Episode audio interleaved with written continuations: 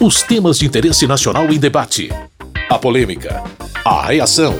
E as propostas dos deputados. Fatos e opiniões. Olá, meu caro, minha querida ouvinte, você que acessa o programa nos tocadores de podcast, depois de um período de recesso parlamentar, a gente está de volta com fatos e opiniões. Seja bem-vindo, bem-vinda. Aumenta o volume para ouvir um pouco dos principais debates que aconteceram no plenário da Câmara nesta semana. Há uma máxima de que economia e política nunca se separam e faz todo sentido. Aqui no Congresso, os parlamentares sempre recorrem à economia para pensar a maior parte das políticas públicas que discutem. Por isso, tópicos do ambiente econômico são constantes nos discursos e debates no plenário. Nessa semana mesmo, a temática desse campo foi a redução da taxa de juros Selic de 13,75% ao ano para 13,25%. Selic significa Sistema Especial de Liquidação e de Custódia. Essa taxa é controlada pelo Banco Central e é o parâmetro de pagamentos de juros pelo governo, além de um direcionamento nos que são cobrados pelos bancos, no cartão de crédito e financiamentos de carros, por exemplo. E nessa semana, o Banco Central tomou a decisão de baixar a Selic. A maioria dos deputados elogiou a medida, mas alguns viram essa mudança na política de juros como tardia um deles foi o líder do PT e deputado pelo Paraná, Zeca Dirceu. Finalmente, o Banco Central reduziu a taxa de juros. Uma decisão que já deveria ter ocorrido há muitos meses atrás. Vale destacar que há três anos a taxa de juros não era reduzida. Todos nós somos testemunha, os fatos provam que ao longo deste ano, o presidente Lula, o ministro Haddad, nós mesmos aqui da Câmara dos Deputados, tomamos decisões acertadas do ponto de vista da economia do país. Quem está nos assistindo já sente as mudanças. A inflação caindo, o custo de vida diminuindo, o Brasil voltando a ter uma política de reajuste ajuste do salário acima da inflação para que as pessoas não percam poder de compra. Por outro lado, Evaí Vieira de Mello, do Progressistas do Espírito Santo, elogiou a política que o Banco Central tem adotado ao longo dos últimos anos. Que segurança para esse país ter um Banco Central sério, responsável, sob a liderança de Roberto Campos que não cedeu às pressões, às chantagens, aos discursos fáceis do Lula e seus mordomos, que naturalmente achavam que iam abaixar os juros da falácia. Esqueceram que na PEC da transição contrataram aí um 100 bi de rombo. Depois veio o calabouço fiscal e só contrataram o rombo. A cada dia mais o governo anuncia as despesas. E o Roberto Campos e a sua equipe, firmes e fortes, seguraram esse país na seriedade, na competência. Por isso, parabéns aos parlamentares que corajosamente votaram a autonomia do Banco Central. Para Mauro Benevides Filho, do PDT do Ceará, a política do Banco Central ainda não está correta. A Selic, há três anos, vem sendo mantida no mesmo patamar, mesmo a inflação caindo, o core inflation, ou seja, o centro dos preços também continua caindo, que às vezes você tem um preço que puxa além da conta, outro que cai além da conta. Você tem que analisar o centro desse processo de aferição da inflação brasileira. Pois então, mesmo sabendo que isso está caindo, que a atividade econômica, e esse foi um erro grave da comemoração do primeiro trimestre, quando, em função do crescimento do agro, fez com que o PIB crescesse 1,9%, mas esqueceram o grave erro do Banco Central em manter taxas de juros elevadas. Isso diminui a capacidade do empresariado brasileiro manter o seu funcionamento.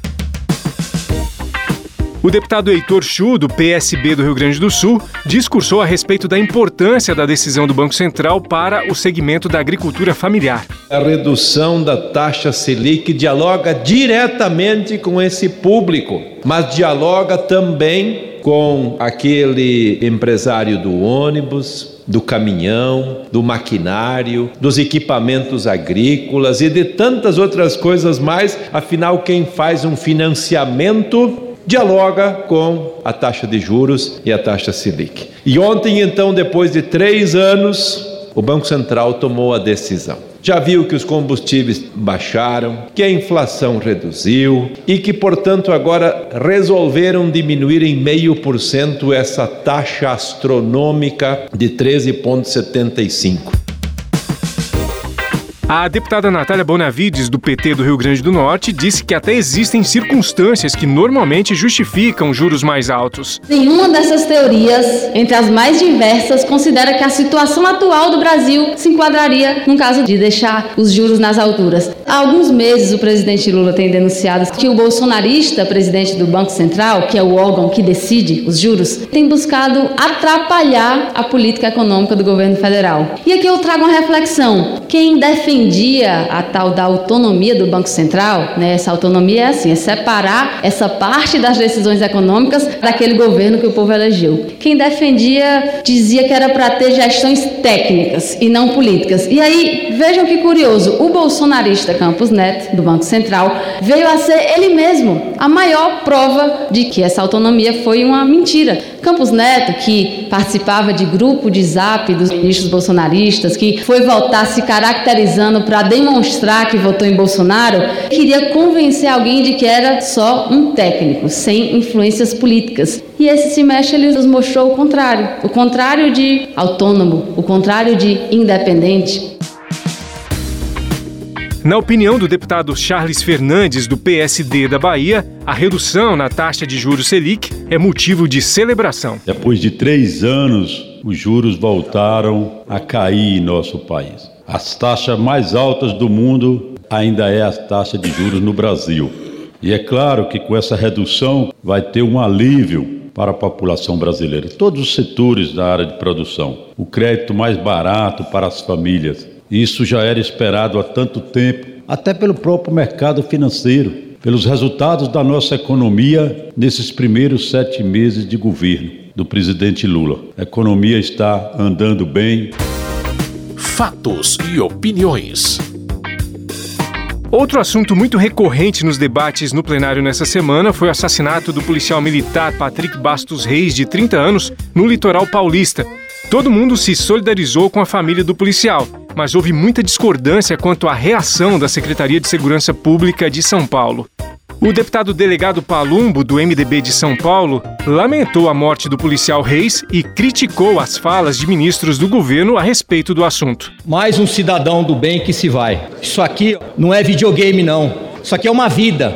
Isso aqui não dá para apertar um botão e voltar à vida, não. Os policiais são da Terra, não são de Marte. Os policiais têm pai, têm mãe, têm tia e têm filho, como o Reis, que deixou uma pequena criança, uma viúva. E aí a gente vê o nosso ministro dos direitos humanos lamentando a morte de bandidos, de bandidos. Nós vimos o nosso ministro dos Direitos Humanos querendo fazer excursão pelas cadeias para saber como é que está a condição dos presos. Aproveite, ministro, e veja como está a condição dos policiais penais que trabalham nesses locais. Para Ana Pimentel, deputada do PT de Minas Gerais, a reação da polícia deveria ser mais bem planejada. A política de segurança pública deve proteger a população e também os policiais. O discurso de guerra entre a polícia e a população não é compatível com a defesa do Estado democrático de direito. Não é compatível com o Estado democrático de direito dizer que algumas vidas valem mais do que outras. Então, nesse momento em que nós estamos em uma política de reconstrução do país, é importantíssimo nós defendermos uma política de valorização da vida, de defesa da vida, e dizer que a política de segurança pública deve caminhar no sentido de diminuir os danos da população, de reduzir os ciclos de violência. O papel do Estado é reduzir os ciclos de violência e não colocar cidadãos e policiais um contra os outros. Kim Kataguiri, do União Brasil de São Paulo, defendeu as iniciativas do governo paulista na reação ao assassinato do policial. Quero parabenizar o governador Tarcísio e o secretário Guilherme Derrite pela operação que matou 14 bandidos no estado de São Paulo em razão do assassinato de um policial militar da rota. Os ministros, como o ministro Silvio Almeida, que sumiu durante a vinda de Maduro ao Brasil, sujeito que fere absolutamente todos os direitos humanos e foi recebido como chefe de Estado, o ministro Flávio Dino saíram fazendo acusações levianas contra a polícia do estado de São Paulo, dizendo que se tratava de tortura e de execução. Pois muito bem, Agora saiu o laudo do IML demonstrando que nenhum dos mortos possui nenhum sinal de execução nem de tortura. Portanto, os ministros do governo Lula acusaram a Polícia Militar do Estado de São Paulo de maneira absolutamente leviana. Foram heróis que abateram 14 bandidos que apontaram suas armas contra a Polícia Militar. Carlos Zaratini, do PT de São Paulo, se disse preocupado com o que está acontecendo no Guarujá. Lamentavelmente, um policial militar foi assassinado por um criminoso. Evidente que nós não vamos em nenhum momento defender o criminoso que assassinou esse policial militar. No entanto, não pode ocorrer o que está ocorrendo. A Polícia Militar desencadeou uma operação de saturação em que está reprimindo violentamente o povo do Guarujá. Mais de 10 pessoas já foram mortas, sem nenhuma averiguação, sem nenhuma situação de tentativa de deter essas pessoas, de levar a um julgamento. Então, o que está havendo é uma posição de vingança contra o povo do Guarujá da Baixada Santista. É isso, meu caro, minha querida ouvinte. Para acompanhar todos os projetos votados na semana, rever ou ouvir os debates que aconteceram no plenário, acesse o site www.câmara.leg.br. Com sonorização de Tony Ribeiro, esse foi o Fatos e Opiniões de hoje. Muito obrigado por sua audiência, você que nos ouve aqui no seu rádio ou nos agregadores de podcast. Tudo de bom e até a próxima semana. Fatos e opiniões. Os temas de interesse nacional em debate. A polêmica, a reação e as propostas dos deputados. Produção e apresentação: Carlos Oliveira.